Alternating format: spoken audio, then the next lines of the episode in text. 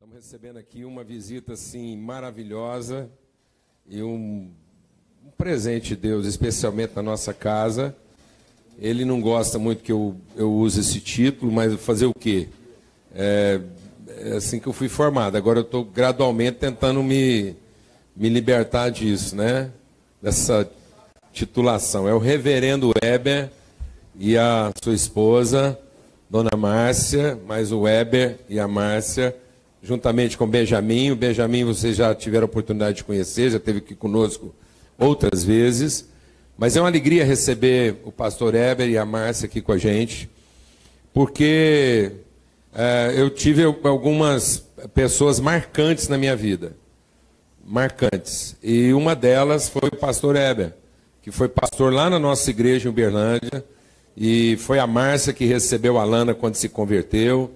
A Lana vinha de uma situação assim bem difícil, traumática e que gerava muito, muita é, coisa, às vezes até controvertida na igreja, porque ela era viúva, jovem ainda. Então eu me lembro bem que quando ela chegou na igreja, é, vinte e poucos anos, é, 22 anos, viúva, um filhinho de três anos e bonita demais, poderosa. As mães da igreja ficou tudo doida. Falou, que que essa louca vai vir aqui? Porque a Lana tinha assim, um, uma fama né, de doidona demais. Pra vocês terem uma ideia, ela casou na catedral principal da cidade lá, na catedral romana lá, católica, e terminou o casamento e saiu de moto, né? Grinalda, aquele trem doidão lá. Então eles eram do rolê lá. Mas é, minha mãe mesmo foi uma das que ficou assim meio nervosa, mas não adiantou ficar nervosa, não.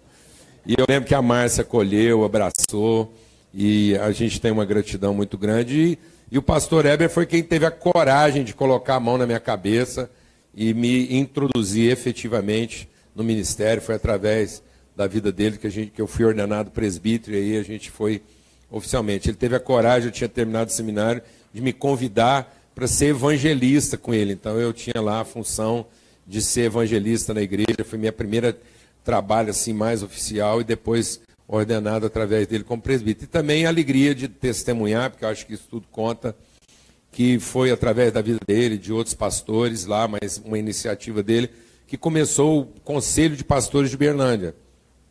E eu não sei de outras histórias, mas o Conselho de Pastores de Berlândia é um conselho muito efetivo, trabalha muito até hoje, se encontra semanalmente até hoje, e isso já são mais de 30 anos. Então existe uma semente lá de unidade, Bernardo vive o privilégio de um testemunho de unidade muito singular. Então eu queria chamar o pastor Eber aqui, ele que vai compartilhar a palavra aqui conosco. A gente tem que arrumar um espaço aí agora, tem que dar um jeito. Hã? Não, acho que ali é melhor, onde é que está. É, ali está mais fácil de. Ah, mas eu não queria que na primeira experiência dele, ele não conhece Goiânia, não conhecia. Eu fiquei pensando, como é que uma pessoa dessa idade ainda não conhece Goiânia, entendeu? Eu não vou falar a idade dele não, mas por uma coincidência maravilhosa de Deus, a gente convidou, trazer ele aqui, ele veio com a Márcia e ontem foi bodas de ouro deles. Então, 50 anos de casado. Então, uma pessoa nessa idade, que tem 50 anos de casado, é, ainda não conhecia Goiânia. A primeira vez deles aqui e a primeira vez deles aqui nessa paróquia com a gente. A gente espera que não seja a última, com certeza. Amém? Alegria, fica à vontade. Eu falei para ele que ele pode ficar à vontade até as 10h30, porque aqui a única religião que a gente tem é terminar na hora. Então não é tão à vontade assim, né? A maior expressão de fé em todo o meu ministério foi colocar as mãos sobre a cabeça do Paulo. Entreguei para Deus. E Deus fez uma obra maravilhosa. Irmãos, eu estou muito grato a Deus por estar aqui com vocês, conhecer essa igreja, acerca da qual eu já tinha ouvido falar muitas vezes. E agradeço também ao pastor Paulo, a Lana, por nos terem convidado, nos hospedarem. Eu tenho recebido muito carinho da parte daqueles com quem já me encontrei. Agradeço muito algumas lembranças e celebrações ontem das nossas bodas de ouro. E, enfim, Deus seja louvado por tudo. eu tenho feito alguns estudos sobre a vida de Jesus e isso tem enchido muito meu coração. E eu quero compartilhar um pouco com vocês daquilo que eu tenho estudado da vida de Jesus. Nenhuma novidade, eu tenho certeza, mas sempre vale lembrar esses fatos maravilhosos da vida de Jesus e refletir sobre o significado disso para a nossa vida espiritual. A história que eu vou ler para vocês está em Mateus capítulo 14, a partir do verso 13. Jesus, ouvindo, ouvindo isto, ou seja, a notícia trágica da morte de João Batista, narrada aí nos versículos anteriores, retirou-se dali num barco para um lugar deserto à parte, sabendo as multidões, vieram das cidades seguindo-o por terra. Desembarcando, viu Jesus uma grande multidão compadeceu-se dela e curou os seus enfermos. Ao cair da tarde, vieram os discípulos a Jesus e lhe disseram: O lugar é deserto e vai adiantada a hora. Despede, pois, as multidões para que, indo pelas aldeias, comprem pães para si ou comprem para si o que comer. Jesus, porém, lhes disse: não precisam retirar-se, dai-lhes vós mesmos de comer. Mas eles responderam: Não temos aqui senão cinco pães e dois peixes. Então ele disse: Trazei-mos. E tendo mandado que a multidão se assentasse sobre a relva, tomando os cinco pães e os dois peixes, erguendo os olhos ao céu, os abençoou depois, tendo partido os pães, deu-os aos discípulos e estes às multidões. Todos comeram e se fartaram, e dos pedaços que sobejaram recolheram ainda doze cestos cheios. E os que comeram foram cerca de cinco mil homens, além de mulheres e crianças. Vamos curvar as nossas cabeças, vamos pedir a iluminação do Espírito Santo, a bênção de Deus. Amado Pai, maravilhosas são essas histórias da vida terrena do Senhor Jesus, nosso Salvador. Nós queremos aprender com estas histórias, queremos crescer espiritualmente. Queremos fazer a tua vontade, espelhando-nos na vida do Senhor Jesus. Fala-nos através da tua palavra, ilumina-nos pelo teu Espírito Santo. Nós pedimos em nome de Jesus. Amém. Eu quero chamar a atenção inicialmente para o contexto desta retirada de Jesus para um lugar à parte, um lugar deserto com seus discípulos. Como eu mencionei ligeiramente, os versículos anteriores narram a morte de João Batista. Jesus, como todos sabem, tinha sido batizado por João Batista, ele era parente de João, cerca de seis meses mais novo do que João. João era um grande profeta, estava fazendo um grande trabalho, preparando as pessoas para receber o Messias, Jesus. E ele, por causa do seu ministério, pela sua coragem profética, ele foi perseguido, foi preso e, por fim, foi morto, decapitado tragicamente na prisão. Esse é o relato anterior. E o nosso texto começa dizendo: Jesus, ouvindo isto, retirou-se num barco para um lugar deserto com seus discípulos. Tenhamos isso em mente, irmãos. Jesus recebe a notícia da morte trágica de um parente, de um amigo, de um grande profeta. Naturalmente, ele está com o coração pesado, entristecido, retirou-se, quer refletir sobre o acontecido. Leva os seus discípulos, sua comunhão mais próxima, para estar com eles naquela hora difícil. Os outros evangelistas narram essa mesma história, mencionam também a morte de João, mas acrescentam um outro item a, ao motivo dessa retirada de Jesus com os seus discípulos. Os discípulos estavam voltando de uma missão que Jesus lhes havia confiado. E eles estavam contentes com o trabalho realizado, mas estavam naturalmente muito cansados.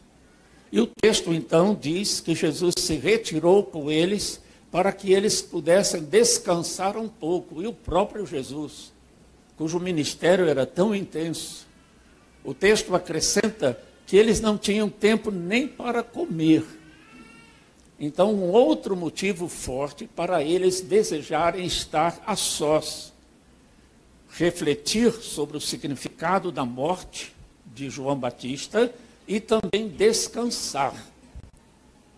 Foram para um lugar à parte, buscando esse descanso, esse tempo de reflexão. Quando eles chegam, uma multidão. Lá se foi a reflexão, lá se foi o descanso. Mas qual foi a reação de Jesus? Como pode? Essa gente não dá trégua, não vê que eu me afastei para descansar, para refletir, não vê que é um momento difícil na minha vida. Foi essa a reação de Jesus? Não é o que vemos no texto. Quando ele viu aquela multidão, ele se compadeceu dela. O Paulo me avisou previamente que esse era um assunto que estava aqui sendo estudado, refletido pelo Sal da Terra em várias igrejas. O ano todo. O olhar compassivo de Jesus. Por isso nós trouxemos esta passagem. Mas esse contexto que eu já mencionei é muito importante, irmãos, porque quantas vezes nós estamos tristes com os nossos próprios problemas.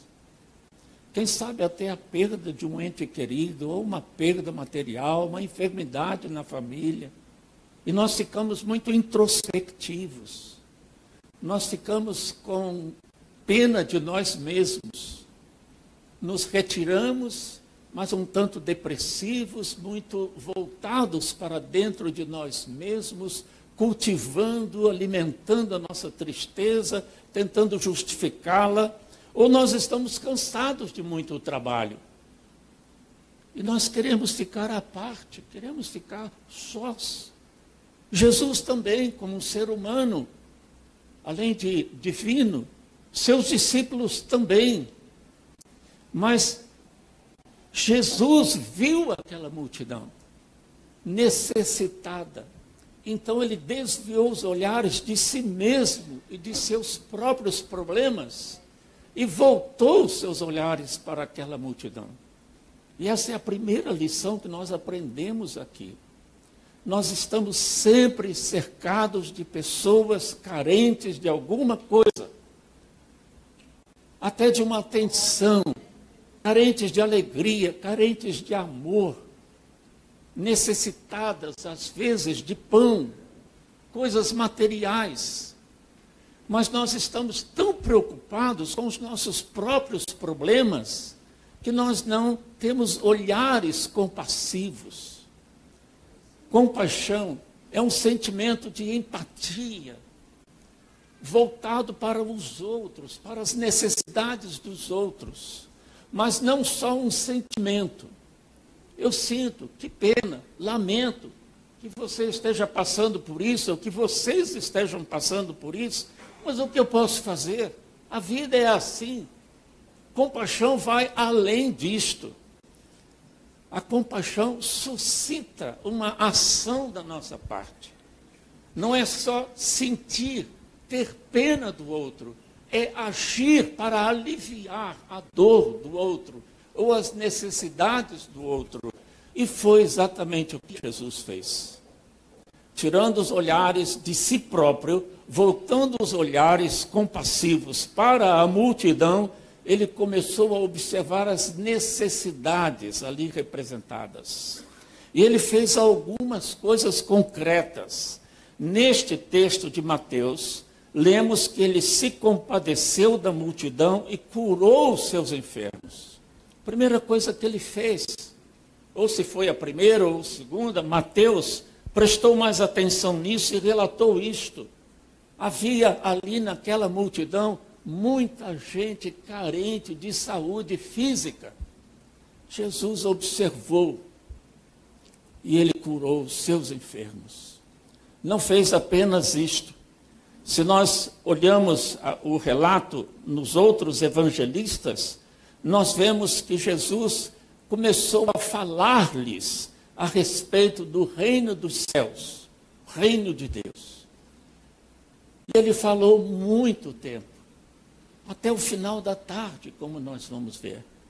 Pregou, evangelizou, confortou os corações, explicou o significado do reino de Deus, o que é submeter a vida ao reino de Deus, à vontade soberana de Deus, o que é viver uma vida no reino, em obediência ao Rei. Jesus explicou todas estas coisas. Ele percebeu que aquelas pessoas tinham necessidades espirituais. Conversão, santificação, enquadramento da vida dentro da vontade de Deus, e ele atendeu a esta necessidade. O outro evangelista diz que quando Jesus viu toda aquela multidão e teve compaixão deles, ele os acolheu. Lembrando que ele estava com os seus próprios, se podemos falar, problemas ou tristeza pela morte do amigo João Batista, estava cansado, assim também os seus discípulos, quando a multidão chegou, ele os acolheu. Uma expressão da compaixão é esse acolhimento, é abraçar, é dar atenção às pessoas a despeito dos nossos próprios sentimentos, do nosso estado de espírito na ocasião. Jesus falou, como eu disse, a respeito do reino de Deus, pregou, não sabemos por quanto tempo, a certa altura, os seus discípulos, e já entendemos que eles não tinham a mesma compaixão de Jesus, foram a Jesus, mostraram o relógio, bom, não tinha, né? Jesus, o sol já está se pondo. Nós estamos num lugar deserto. Tem crianças aí, nervosas, com fome, reclamando com as suas mães, pedindo o que comer. Jesus manda essa gente embora, já é tarde. Eles precisam ir para casa ou pelo caminho encontrar hospedagem.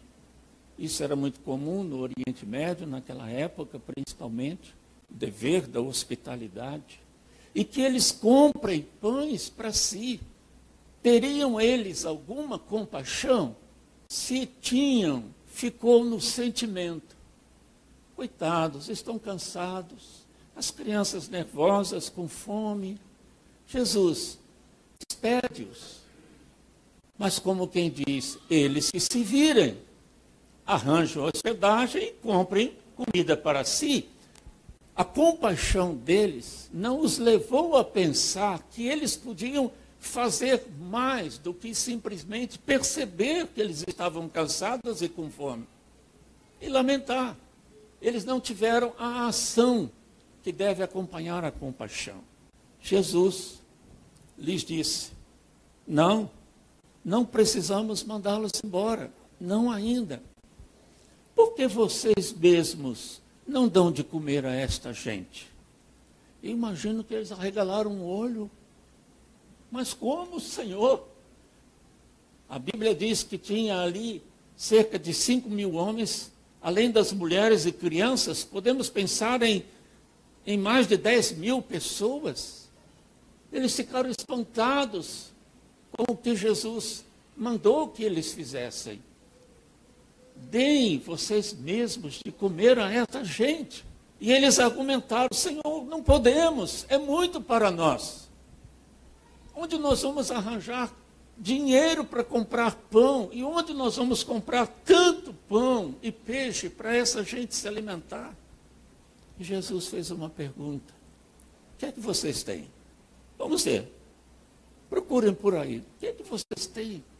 Eles procuraram e voltaram e disseram para Jesus: cinco pães, dois peixinhos. E Jesus distribuam. Imagino outra vez o espanto deles. Talvez só por respeito e por já terem visto tantos milagres que Jesus tinha feito, eles cochicharam entre si. Não dá não, mas ele está mandando, vamos fazer.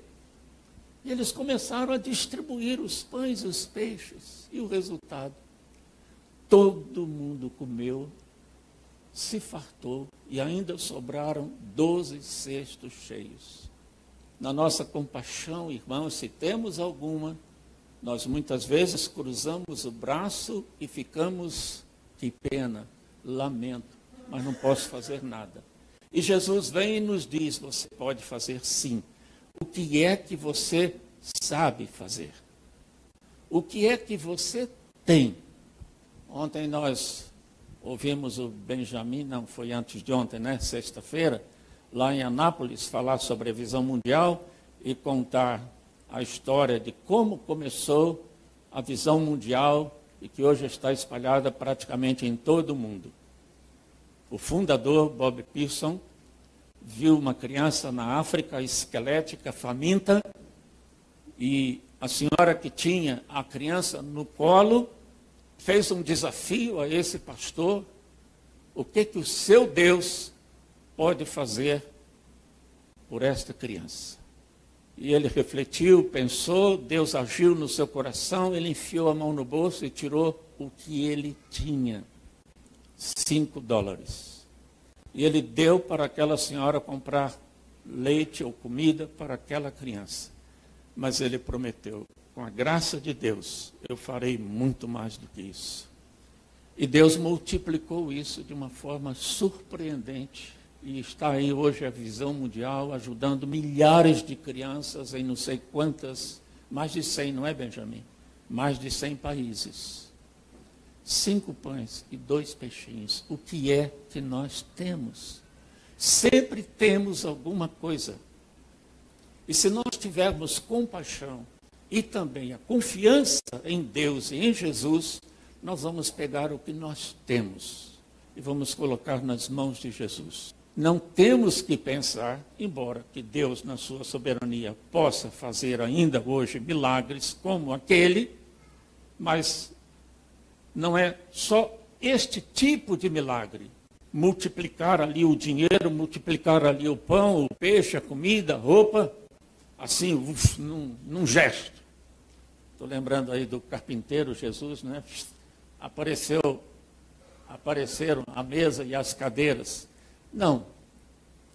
Mas, meus irmãos, dado com amor, seja o acolhimento, seja a pregação do Evangelho, o ensino, o aconselhamento, o conforto, ou uma ajuda material, dado com amor, com genuína compaixão, em nome do Senhor Jesus, ele faz o resto. Ele multiplica de alguma forma. Cremos nisso, irmãos? Copiando aí o Paulo Borges. Estão me entendendo? Alguém está entendendo? Os discípulos quiseram lavar as mãos. Só o sentimento, se tiveram, mas faltou a ação que nós, como discípulos do Senhor Jesus, tenhamos o amor, tenhamos o sentimento, desviemos os olhares dos nossos próprios problemas, voltemos os nossos olhos para essas multidões com tantas e tantas necessidades de todo tipo. Tenhamos um olhar compassivo. Prestemos atenção nas pessoas. Olhemos por trás dos olhos Quanta gente, já foi mencionada aqui hoje pela Lana, deprimida, entristecida, desanimada. Quanta gente cética a respeito das coisas de Deus, a respeito da igreja. Nós temos uma experiência espiritual a ser compartilhada. E nós podemos, como Jesus, além de ajuda material, além de acolhimento, de amizade, de fraternidade, de comunhão, nós podemos compartilhar o reino de Deus, a mensagem da palavra de Deus, o Evangelho. Claro, nós precisamos estudar a Bíblia, nós precisamos estar com o coração cheio dessa palavra, porque a boca fala do que está cheio o coração.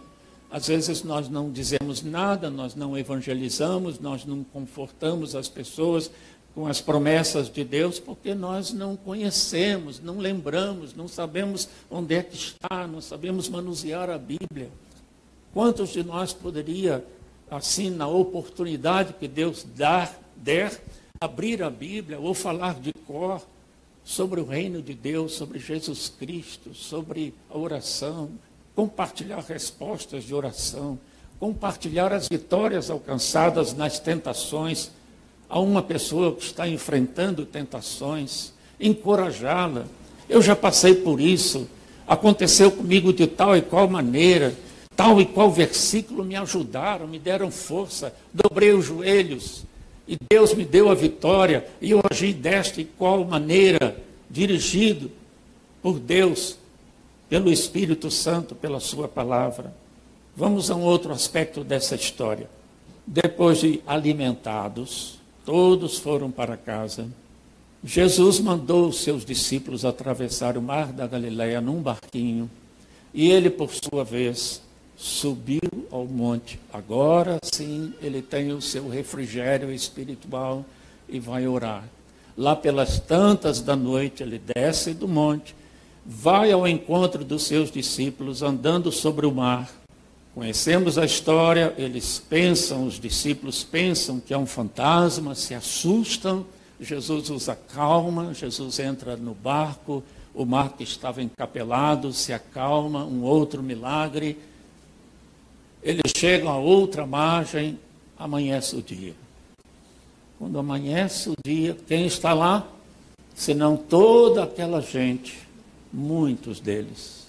Eles deram a volta a pé em torno do mar da Galileia e foram se encontrar com Jesus. Nós, pastores, ministros, hoje ficaríamos de pronto muito contentes. Olha o interesse dessa gente. Avivamento. Todo mundo voltou para ouvir mais. Seria a nossa reação, possivelmente, não é, Paulo? Sucesso no ministério. Jesus olhou toda aquela gente com a mesma compaixão, com a mesma paciência de sempre, mas ele ficou triste. Ele percebeu uma coisa e ele disse francamente para todos: Eu sei que vocês voltaram, não foi por causa do meu sermão, não foi por causa do que eu lhes ensinei sobre o reino, não foi porque vocês viram aquele milagre e entenderam que eu sou o Filho de Deus, o Messias. O texto diz: não foi porque vocês viram sinais, mas foi porque vocês comeram os pães e se fartaram. Vocês voltaram por causa dos pães e não por causa da minha pessoa, da salvação que eu lhes ofereço. Não voltaram por causa do reino acerca do qual lhes preguei. Vocês voltaram interessados no material e não no espiritual. E Jesus acrescentou: Quero dizer a vocês, trabalhem, se esforcem, busquem, não o pão material, que é perecível, passageiro, mas o pão espiritual. E segundo o Evangelho de João, que narra essa parte da história, Jesus fez ali um outro sermão falando que o verdadeiro pão que desceu do céu não foi o maná no deserto, mas que era ele, Jesus, que havia descido do céu para alimentar nossas almas. E ele fez aquela notável declaração: Eu sou o pão da vida. Quem comer este pão nunca mais terá fome. Como aquela multidão são muitos hoje. Quanta gente procura a igreja, ou procura um pastor, ou vai a Deus interessada apenas nos pães, em atender a uma necessidade material, às vezes necessidades legítimas. E nós podemos orar sim por estas necessidades. Jesus ensinou-nos na oração dominical, o Pai Nosso, a pedir o pão nosso de cada dia. É uma necessidade corriqueira, material, imprescindível Tiago escreveu que todas as coisas vêm lá do alto, do Pai das luzes. Paulo escreveu que Deus nos dá todas as coisas para o nosso aprazimento. Não só para suprir necessidades, mas também para prazer. Deus quer o nosso prazer e a nossa alegria. É correto pedir coisas a Deus, mas nós temos que fazer uma distinção. As coisas são transitórias, nós as perdemos. Elas são contingenciais. Mas as coisas espirituais, a mensagem do reino, a nossa salvação pela fé em Cristo Jesus, isto não se perde. Isto salta daqui para a eternidade. Vamos estar com o Senhor Jesus Cristo para sempre, ouvindo a palavra, crendo na palavra, arrependendo-nos dos nossos pecados, entregando as nossas vidas ao Senhor Jesus e continuando a confiar nele deixando-o ser o Senhor da nossa vida de fato, no dia a dia. Isto é o mais importante. A igreja hoje discute em certos círculos, mais do que em outros, a questão do evangelho social, ou evangelho pleno, ou seja, uma preocupação com o atender às necessidades físicas e materiais das pessoas, socorrer os necessitados. Vimos que Jesus fez isto movido de compaixão. Ele curou os enfermos, ele alimentou os famintos. Mas quando estes o procuraram por causa destas coisas físicas e materiais, ele se entristeceu e os censurou vocês me procuram só pelas coisas materiais. Busquem as coisas espirituais. O pão da vida, o próprio Jesus. Então a igreja precisa prestar atenção nisto, enquanto nós, movidos de compaixão, olhamos e vemos as necessidades, nós vamos e as atendemos em nome de Jesus. Mas devemos nos lembrar em todo o tempo que esta ajuda é circunstancial e é passageira. E devemos então buscar e pedir a Deus as oportunidades para, como Jesus, ensinar a respeito do reino. Diríamos numa linguagem mais nossa aqui, evangeliquez, evangelizar chamar as pessoas para Jesus, ensinar-lhes o caminho da salvação. Estão me entendendo? Os irmãos concordam comigo? Há ações sociais elogiáveis, maravilhosas, mas que às vezes pecam por não ter aquela consciência de missão, no sentido não só da ajuda material, mas também e principalmente da ajuda espiritual. Porque afinal, todos os nossos problemas resultam de quê? Do pecado. Todos os nossos problemas emocionais, relacionais, materiais, todas as nossas carências resultam de um desajustamento da humanidade em relação ao Criador é o resultado da queda, do pecado de Adão e Eva. E o plano redentor de Deus é trazer tudo aos pés do Senhor Jesus de volta.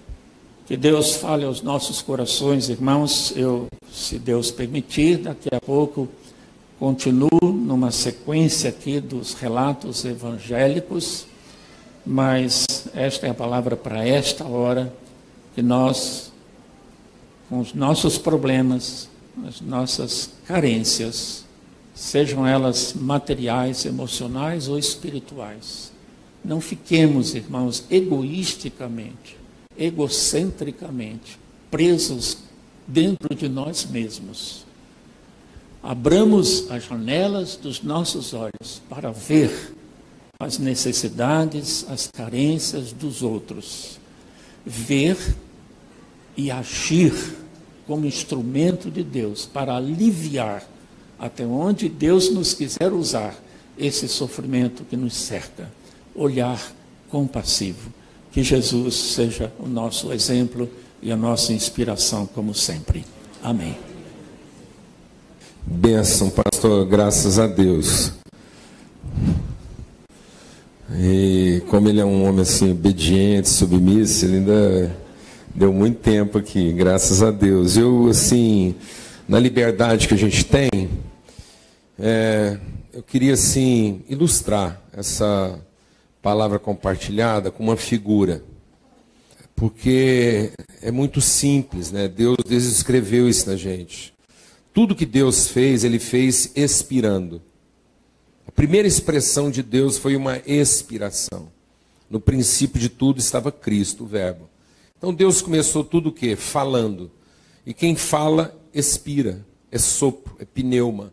É o vento de Deus soprado. Espírito é pneuma. Então, como nós somos feitos à imagem e semelhança de Deus, nós somos feitos pneumáticos. E o nosso problema é que a gente achou que a gente foi feito para ser enchido. Não, nós somos a imagem de Deus, nós somos enchedores, nós somos pneumáticos. Nós não fomos feitos de um Deus aspirador. Nós somos criados por um Deus soprador. Primeira expressão de Deus, ele soprando. Tanto que a expressão mais clara de Deus está em Cristo na cruz, porque ele diz: está consumado. E tendo dito isto, ele soprou. Ao se reencontrar com os seus discípulos, ele diz: Recebam o meu espírito. E tendo dito isto, soprou. Ninguém morre de falta de ar. Isso é um conceito errado. Asfixia não é falta de ar. A gente se asfixia com o ar que a gente não soprou. Asfixia não vem de falta de ar. Não é porque o seu pulmão foi se esvaziando até colar. Não. Asfixia acontece porque ou os músculos pneumáticos, nosso diafragma, que, que comprime o pulmão, ele fica flácido, relaxado, como muita gente, relaxada. E ele não produz em nós a inflexão, a contração para expulsar o ar que está dentro. Ou essa musculatura fica rija, dura, como muita gente. Então, ou nós temos gente relaxada, ou nós temos gente endurecida. E quando a pessoa relaxada ou endurecida não sofre a contração a ponto de soprar o ar que está dentro, ele começa a se asfixiar com o ar que ele não soprou. Amém, irmãos? Sabe o que, que mata a gente? Não é o que nos falta. É consumir o que nos foi dado. É usar o que Deus deu para nós mesmos. E não soprar. Você quer ver como é que ninguém fica asfixiado com falta de ar? Eu vou contar até três e você vai puxar todo o ar que você consegue. E segura. Segura. Aí eu vou contar até três de novo rapidinho e você puxa mais, porque vai caber mais um pouquinho. Porque a gente puxa muito e acha que não cabe nada, mas se fizer força, puxa mais um pouquinho e cabe. Você quer ver? Um, dois, três, puxa. Um, dois, três, puxa mais um pouquinho. Agora segura dez minutos. Em menos de três minutos, você começa a ficar asfixiado pelo quê? Por falta de ar? Não, por ar não soprado. Cristo é o nosso Salvador porque ele expirou. Então só haverá vida em nós se toda inspiração for o quê? Expirada em favor de alguém. Isso é um paradigma tão violento, é uma fortaleza tão grande na nossa cabeça, que quando a gente lê o texto lá assim, enchei-vos do Espírito, não está lá em Efésios? Enchei-vos do Espírito. Qual é a figura que vem na sua cabeça? Quando você ouve enchei-vos do Espírito, qual é a imagem que você tem? De um grande sopro, seja honesto. Você ouviu, enchei-vos do Espírito. Você pensa num grande sopro prolongado, ou você pensa numa fungada sem fim? Seja honesto. Seja honesto. Mas não é o que está escrito. Enchei-vos do Espírito não é porque todo mundo fala, ah, eu tenho que encher do Espírito. Aí que eu penso logo em quê? Em encher quem? Seja honesto. Enchei-vos do Espírito. Você logo já pensa em encher quem? Então vou te falar uma coisa. Quando você ouve encher do Espírito, e a primeira pessoa que você pensa em encher é você mesmo, é o capeta que falou com você. Ele pegou a Bíblia para falar com você. É o capeta pregando a Bíblia para você. Porque é assim que mata. A letra fora do Espírito. E o Espírito é o quê? Fungador ou soprador? Então vou te falar. Agora vamos ver a Bíblia de novo. Enchei-vos do Espírito, fazendo o quê? Fala o texto. Faz assim com a boquinha. Fala para o seu irmão assim. Falando. Falando. Então não era para encher a gente, era para encher quem? O próximo. Não era para encher a mim mesmo, era para encher uns aos outros. Não era para que nós fôssemos fungadores, era para que a gente fosse doador. Não é para que a gente buscasse Jesus pelo pão, mas para que a gente encontrasse Cristo em Jesus pela oferta, pela doação. Amém? Todos temos algo para oferecer, ainda que seja um sopro. Amém, amado? Ainda que seja soprar. Que o último fôlego seu não seja guardado para você mesmo, mas seja como o fôlego de Cristo. Que o último fôlego seu seja para soprar. Sabe quando tudo de Deus estará consumado em nós? Quando tudo que tiver em nós for o quê? Soprado. For ofertado. Você crê nisso? Então fala com Deus agora. Nós acabamos de ouvir dessa compaixão, dessa oferta. Olhar com olhos de misericórdia e compaixão e dizer: Deus, eu tenho algo para oferecer. Eu tenho algo para ofertar. Ainda que seja um sopro. Às vezes eu vim aqui pensando que o meu problema seria resolvido pelo que eu vou receber. Não é. Minha vida vai ser transformada no meu entendimento.